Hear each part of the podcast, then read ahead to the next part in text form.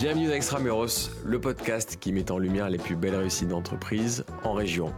Aujourd'hui, direction Toulon, j'ai le plaisir d'interviewer Jonathan Noble, qui est le président fondateur de Suelo. Suelo est une plateforme made in France qui vous permet de gérer tous vos réseaux sociaux en un seul endroit. Je suis Guillaume Pellegrin, le président fondateur de Newton Offices. De Marseille à Lille, en passant par Bordeaux ou Toulon, j'ai le plaisir d'interviewer les dirigeants pour comprendre avec vous les raisons de leur succès extramuros. Jonathan a lancé Suelo alors qu'il avait seulement 15 ans et aujourd'hui c'est un vrai succès. Cette société est utilisée aujourd'hui par le gouvernement pour gérer ses réseaux sociaux. On va également un peu mieux découvrir un secret très bien gardé qui est Toulon. Toulon qui, grâce notamment à Jonathan, est placé aujourd'hui sur la carte de la French Tech. C'est parti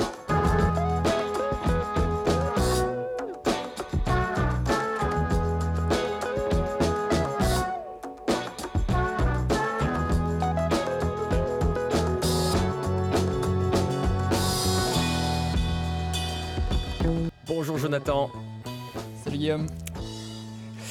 Merci Jonathan d'être sur Extramuros. Donc, Jonathan Noble, le CEO, président, c'est comme vous voulez, cofondateur de Suelo.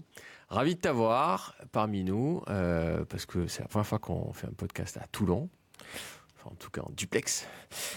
Euh, et, et, en plus, on va parler de, de réseaux sociaux. Ça aussi, c'est une thématique qu'on n'est pas vraiment abordée euh, sur Extramuros.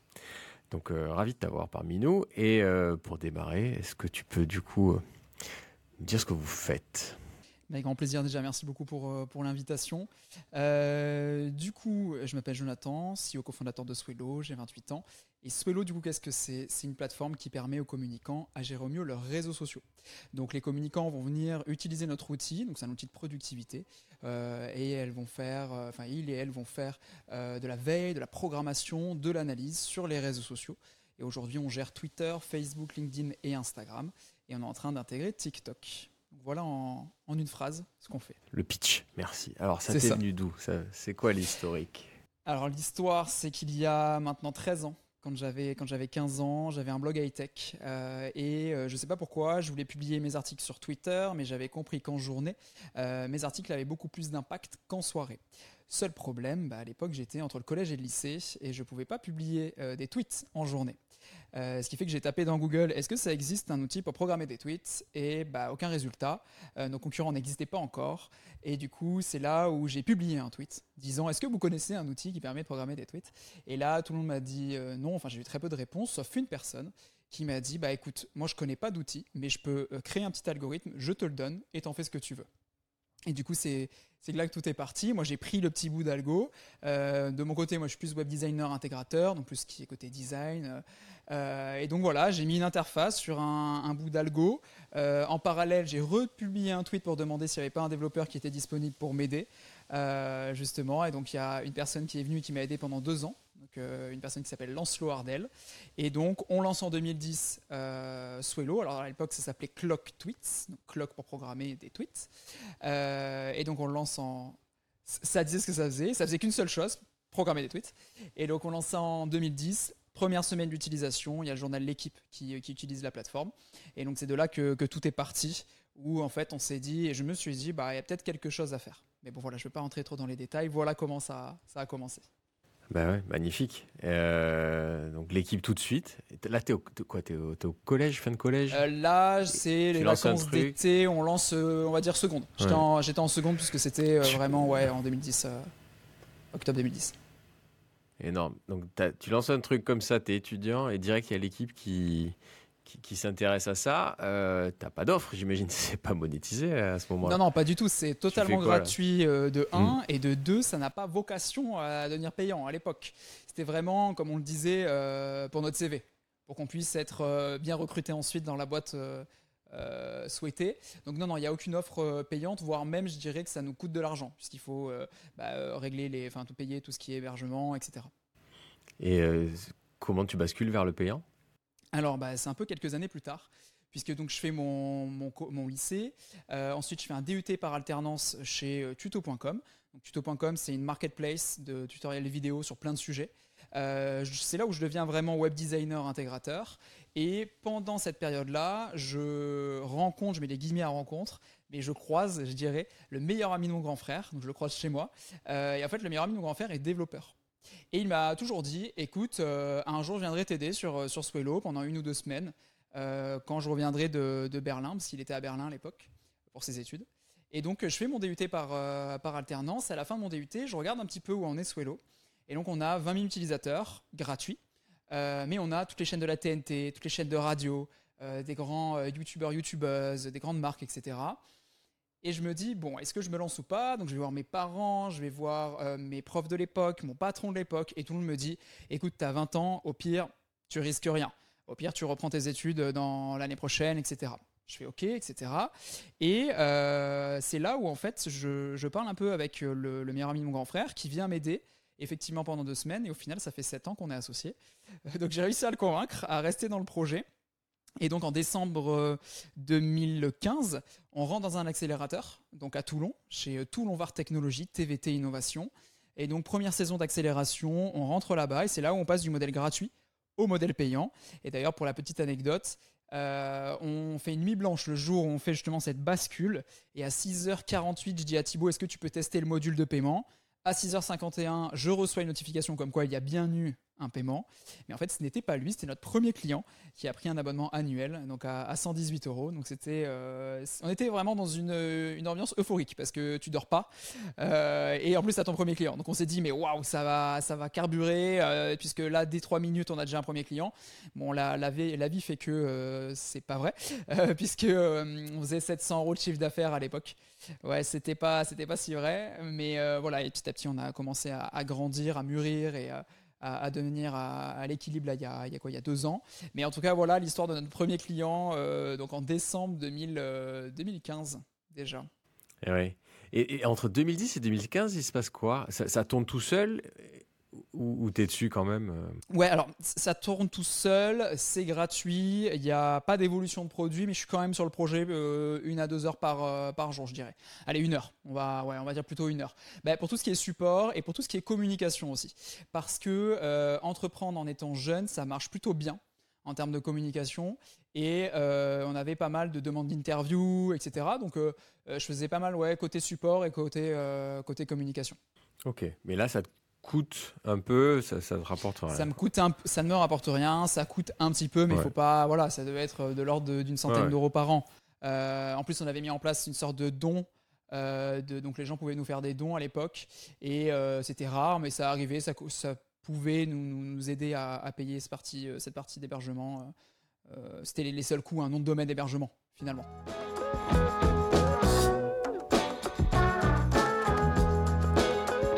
Fais une pause, euh, la tech pour les nuls, euh, dont je fais partie. Tu as parlé de euh, développeur, de web designer. on n'a jamais pris le temps sur Extramuros d'expliquer la différence. Est-ce que tu peux nous, nous éclairer, s'il te plaît? Bien sûr, bah, moi de mon, de mon, côté, mon travail, ça va être de, de réfléchir à l'expérience utilisateur, donc ce qu'on appelle l'UX/UI, l'expérience utilisateur, tout ce qui est interface. Et donc je vais rendre une idée en, design. Ensuite, il va y avoir l'intégrateur, donc c'était aussi euh, une partie de mon métier, l'intégrateur qui lui va prendre le design et va le rendre cliquable mais non fonctionnel. Et derrière, tu vas avoir le développeur ou les développeurs qui euh, vont rendre cette interface fonctionnelle. Quand on cliquera sur un bouton, il se passera telle action. Et donc voilà un petit peu les, les, divers métiers euh, pour que ça fonctionne. Et la vie fait que on est très complémentaires avec mon associé Thibaut, puisque lui donc il est développeur et moi bah, j'étais, je suis encore toujours un peu aujourd'hui, mais je fais d'autres choses, web designer intégrateur. Voilà. Merci. Merci d'avoir éclairé ça parce que ça fait quelques mois, même quelques années qu'on est sur Extramuros et euh, on a souvent euh, des, startups qui disent on galère à trouver des devs et donc euh, on va partout en France et on a trouvé des super bassins d'emploi. On n'a jamais, jamais, eu l'explication pour ceux qui ne connaissent pas. Ça peut arriver. C'est des métiers plutôt récents. Donc merci Jonathan. Avec plaisir. Autre question bête, mais euh, pourquoi Twitter, alors maintenant X, euh, ne vous a pas racheté ou euh, développé la solution tout seul? C'est une bonne question. Non, j'ai pas forcément de, j'ai pas forcément de raison. Ce que je sais, c'est que ça fait ça fait très peu de temps que les plateformes en, natif, en enfin les plateformes natives permettent à leurs utilisateurs de programmer. Euh, LinkedIn, c'est la, dernière en date. Là, euh, Twitter, ça fait quand même très peu de temps. On est sur un an, un an et demi, deux ans. Euh, je ne sais pas pourquoi ça ne s'est pas fait. Ça ah, Twitter le permet maintenant Oui, oui, Twitter le permet. De toute façon, chaque Ah, plateforme, que ce soit Twitter. Insta, Facebook, LinkedIn, chaque plateforme le permet. Par contre, ce qu'elles ne permettront jamais, c'est de tout réunir en un seul endroit, puisqu'elles sont concurrentes, on va dire. Donc, donc voilà. Après, pourquoi ils ne nous ont pas racheté Ça, c'est c'est une bonne question. Après, on ne le cherchait pas forcément non plus. Euh, mais en tout cas, je ne sais pas. J'ai pas de raison, euh, euh, de, de vraies raisons. Je ne sais pas. Ok, mais ils l'ont quand même développé. Et vous, votre Oui. offre, c'est justement, c'était One Stop Shop. On arrive chez Oui, Suelo et on peut tout piloter, C'est ça. Puis on va un peu plus loin. depuis une seule, un seul canal. Mais exactement, c'est les, grandes forces, euh, ça va être vraiment ce côté-là, euh, d'avoir tout au même endroit. Alors quand je dis tout au même endroit, c'est autant les réseaux que les fonctionnalités. On a un éditeur d'image, on a un réducteur de liens, on a de la veille, de l'analyse, on a la programmation bien sûr, enfin la partie publication. Euh, là bientôt de la modération aussi, modération de contenu. Euh, et on a bien d'autres avantages, mais c'est vrai que voilà, ça, fait partie effectivement de, euh, de ce qui fait la différence. Alors là, les communicants se disent c'est génial, j'ai compris, mais ceux qui ne communiquent pas n'ont pas tout compris. tu peux nous expliquer un peu plus, s'il te plaît? Alors, bah, ce, qui, se passe, c'est que, euh, comme je le disais en, intro, nous, notre outil va permettre aux communicants euh, un gain de temps énorme sur chaque étape de, la création de contenu. Donc, comme je le disais au niveau de la veille, ils vont avoir un, dashboard avec de la curation de contenu, donc avec des articles, des posts sur les réseaux sociaux qui vont s'afficher en fonction de thématiques choisies. Je sais pas, nous, par exemple, on travaille avec le digital. Bah, toutes les 15 minutes, je peux savoir ce qui se passe sur le digital, les dernières nouveautés. De ce contenu-là, euh, elles vont s'en inspirer, les communicants vont s'en inspirer, vont utiliser ce contenu-là pour euh, le publier sur, euh, sur leur réseau. Alors, je ne vais pas rentrer dans les stratégies de communication, mais euh, on pourrait se dire, par exemple, tous les lundis de, de chaque semaine, euh, je vais créer un rendez-vous, euh, la dernière news tech.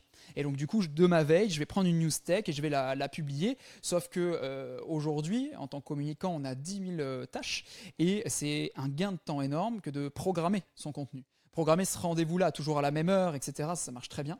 Donc du coup, je prends ce contenu, je le programme par exemple en début de mois ou en début de ou en fin de semaine euh, pour la semaine d'avant, je sais pas, peu importe. Et donc je vais le programmer pour tous les lundis à 18h. Et une fois que ce contenu est publié, eh bien euh, derrière, je vais euh, regarder euh, une fois qu'il sera publié ses retombées.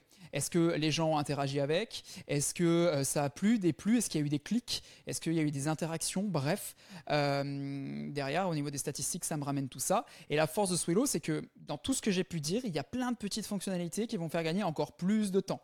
Euh, la possibilité de travailler en équipe, la possibilité de travailler pour, euh, ou sur quatre profils sociaux comme sur 200. On a des clients qui en ont 200. Euh, c'est vrai que je ne l'ai pas forcément cité, mais chez nous, on a 120 000 utilisateurs, 600 grands groupes. On a la chance de travailler avec tout, euh, le gouvernement français, les ministères, ambassades, académies, euh, mais on a également la SNCF, la ville de Paris. euh, voilà, c'est très vaste. De toute façon, tout communicant peut avoir besoin de Swello. Et donc, du coup, eh ben, dans ce processus de création, je vais peut-être avoir besoin de faire une image. Et donc, dans ce cas-là, on a un éditeur d'image. Je vais peut-être avoir besoin de réduire un lien. Dans ce cas-là, on a un réducteur de liens, euh, mettre des emojis, etc. etc. On a même de l'AI maintenant, hein, de l'intelligence artificielle, où euh, je vais pouvoir euh, générer des hashtags en fonction du contenu que je suis en train d'écrire. Euh, voilà, on a encore plein d'idées, on est en train de les développer. Mais bref, du coup, voilà un petit peu l'idée derrière Swello. C'est vraiment accompagner tout le processus de création d'un communicant pour lui faire gagner un maximum de temps. Puisqu'une fois que c'est programmé, bah, le communicant, la communicante peut vaquer à ses autres tâches et nous, on s'occupe de publier à sa place.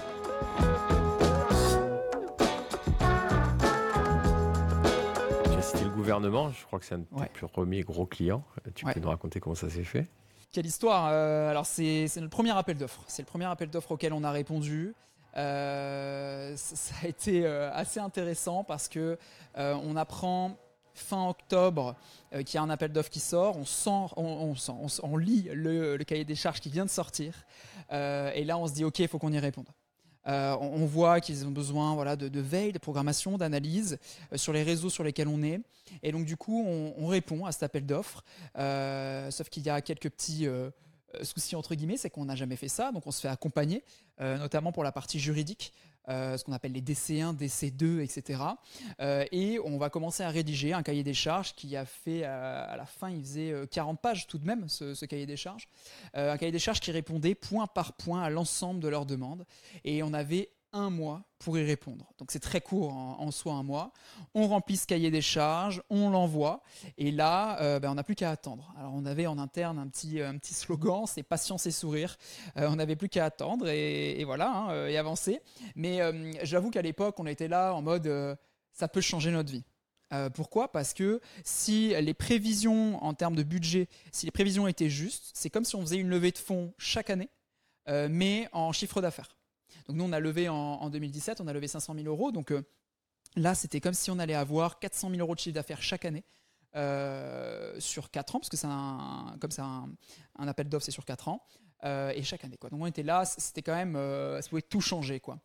Et donc on, y répond, on attend, on reçoit une première notification en mode on vous pose des questions. Euh, donc on répond à ces questions, on sait qu'on est plusieurs dans l'appel d'offres parce qu'ils répondent eux-mêmes à d'autres questions et donc légalement ils sont obligés de pusher les réponses à tous les participants. Donc on sait que s'il y a eu des réponses et qu'il y a eu des questions d'autres participants. Et le 14 février, c'est un jour très précis, je suis dans le RER e parce qu'à l'époque j'habitais entre Toulon et Paris. Je suis dans le RER e en direction de mon appartement. Je regarde mes mails. Je suis sur ce petit siège en, moquette. Et là, je vois que euh, c'est l'heure de la réponse. Euh, je n'ai plus qu'à cliquer pour avoir cette réponse. Ça fait des mois qu'on attend ça. Sauf que là, je me dis soit je regarde maintenant, en tant qu'affaire, je suis hyper content, mais je suis seul à fêter ça dans un wagon de RER. E soit au contraire, je suis très triste et je suis seul à être triste dans un wagon de RER. Soit j'attends encore 30 minutes, je suis chez moi et j'ouvre en visio avec mon associé. J'attends, je me souviens, je cours alors que ça fait des semaines, des mois, des jours qu'on attend. Euh, je cours chez moi, j'allume l'ordinateur, je fais un partage d'écran, je clique sur le lien, il faut recliquer sur un lien et là c'est marqué vous êtes titulaire de l'appel d'offres interministériel.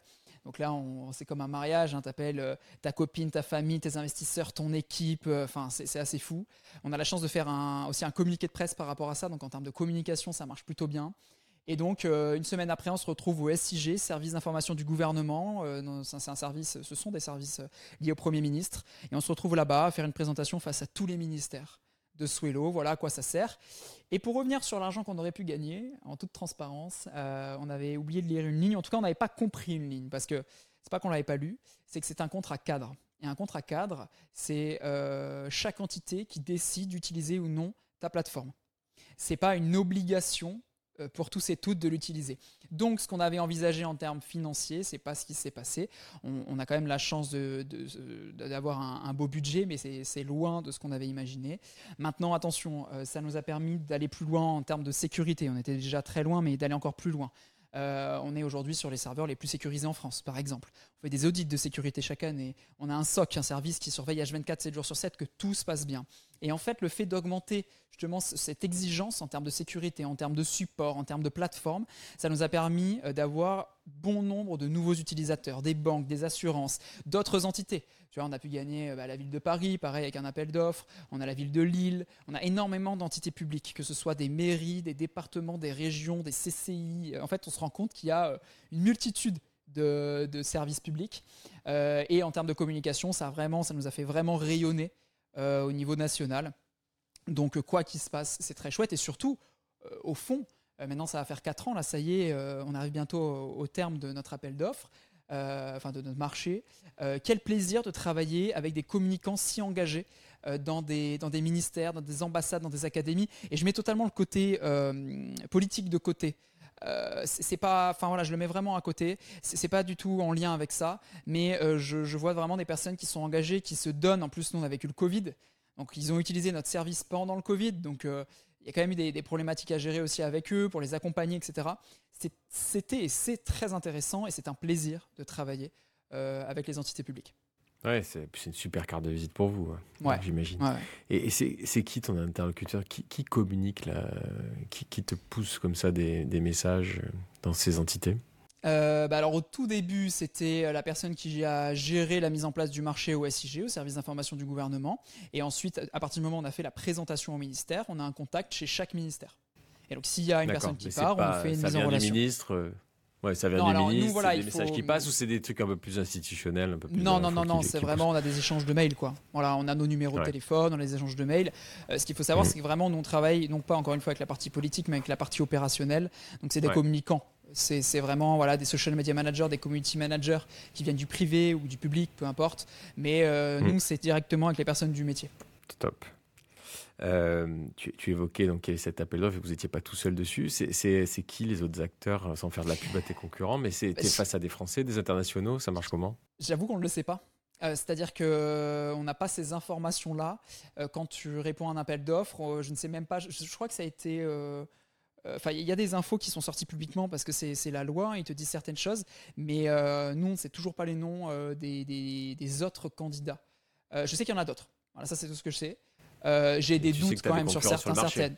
Voilà, c'est ça, c'est que j'ai des doutes et j'ai aussi appris là dans les quatre dernières années euh, qu'il y en a certains qui par exemple ne répondaient pas à ce type de marché, notamment des Américains qui n'allaient pas sur ce, terrain-là. Donc tu vois, déjà, ça me permet de dire, ok, c'était peut-être pas eux, etc.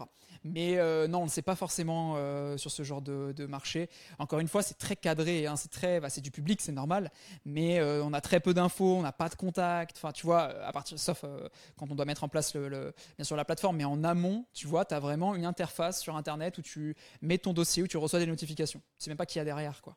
Tu vois? Mm, mm. Oh, je ne suis pas surpris que les Américains n'aiment pas trop ça. Euh, on a, nous, ouais, les américain, euh, dès que ça touche euh, l'argent public, ils préfèrent éviter.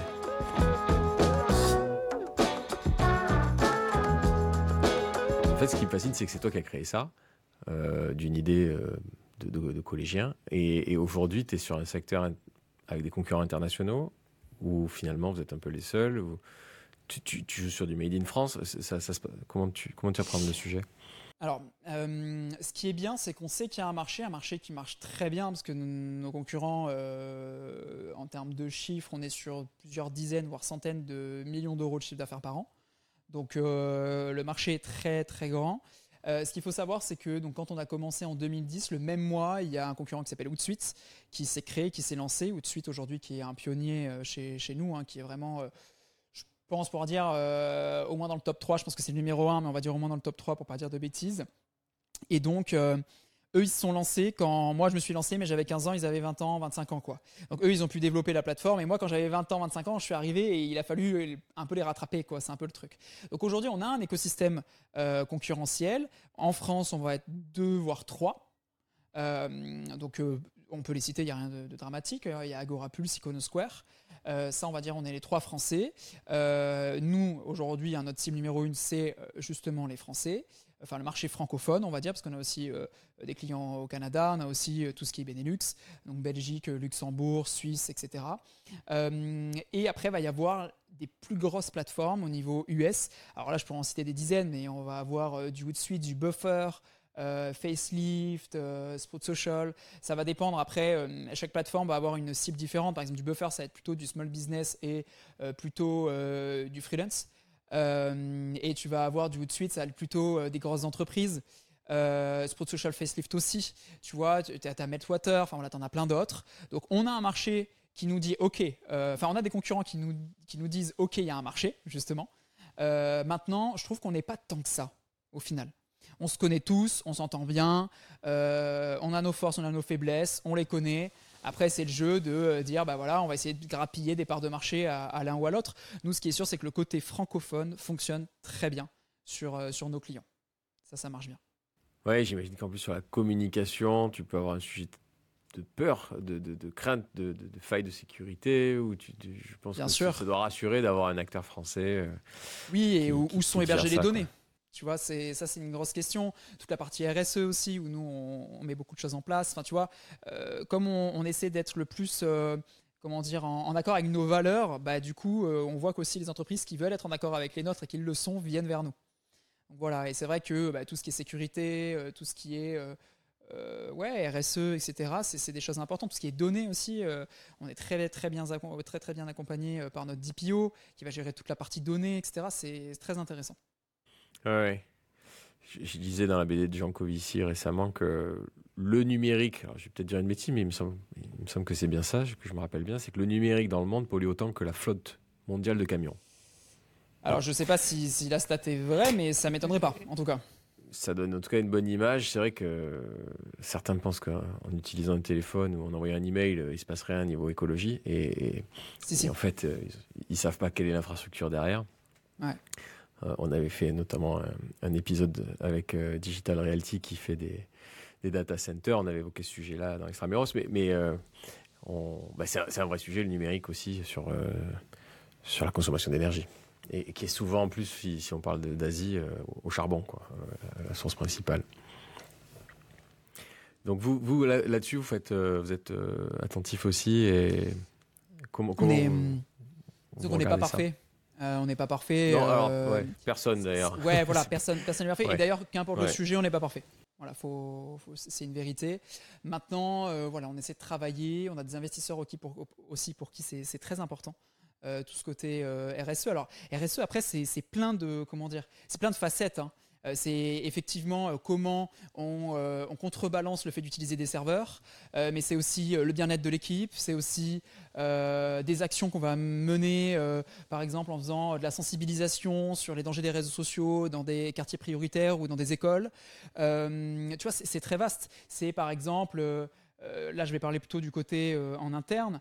Euh, on met en place, on a mis en place le, congé menstruel, on a la semaine de 4 jours et demi, on va avoir des tampons, des serviettes aux toilettes euh, pour, euh, pour les femmes, on va proposer de réparer les vélos pour les personnes qui, viennent, qui veulent venir en vélo, on prend à 100% la mutuelle, la prévoyance, les transports en commun, tu vois, on accompagne là depuis très peu de temps, on met à disposition une coach des, séances qu'on prend en charge, donc 6 à 8 séances qu'on prend en charge pour les salariés qui le souhaitent, pour le côté santé mentale, tu vois, ça fait aussi partie de, tout ça. On, va avoir un côté euh, euh, plutôt, je dirais, écologique à, moindre mesure. Encore une fois, on n'est pas parfait, mais on va trier. Tu vois, au bureau, euh, on trie tout depuis deux à trois ans.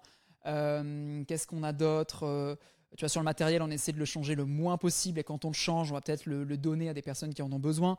On fait des dons aussi, on, accompagne des, associations, plusieurs, pour l'insertion. Tu vois, par exemple, on a aussi un budget obligatoire lié à la formation professionnelle qu'on doit donner, ben, on, le donne à l'école de la seconde chance. Alors c'est obligatoire, hein, je ne vais pas me glorifier de ça, mais on va choisir plutôt un acteur. Euh, voilà, tu, flèches à ce niveau-là. Par contre, on va faire des dons pour des assos locales. Tu vois, euh, on va parler de Toulon. ça, c'est important pour nous aussi d'agir dans, l'écosystème local. Donc voilà, le côté RSE, j'ai cité quelques petits points. Ça marche aussi au niveau du management, tu vois. Alors là, le fait est que aujourd'hui, on est aussi en team building. C'est le jour qui fait que. Et donc, tu vois, voilà, c'est prendre soin d'eux. En fait, il y a des nouvelles recrues qui sont arrivées, trois nouvelles recrues là récemment. Et l'idée, c'était de, souder l'équipe. Euh, ça nous paraissait important.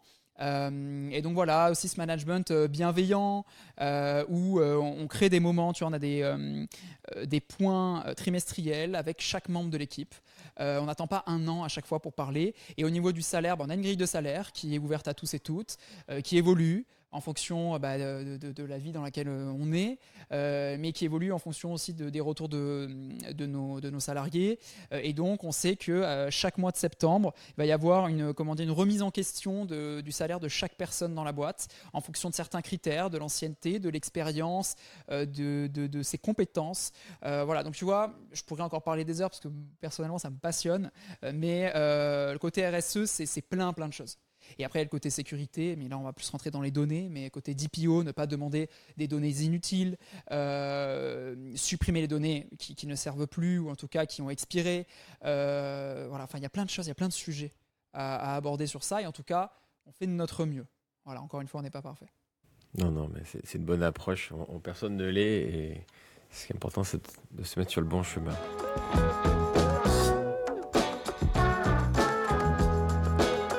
Merci d'avoir écouté la première partie de cet échange. Pendant que vous changez d'épisode, nous vous serions très reconnaissants avec toute l'équipe d'Extramuros de nous mettre une note 5 étoiles. Ça nous aide à le rendre plus visible. A tout de suite pour la deuxième partie de cet épisode.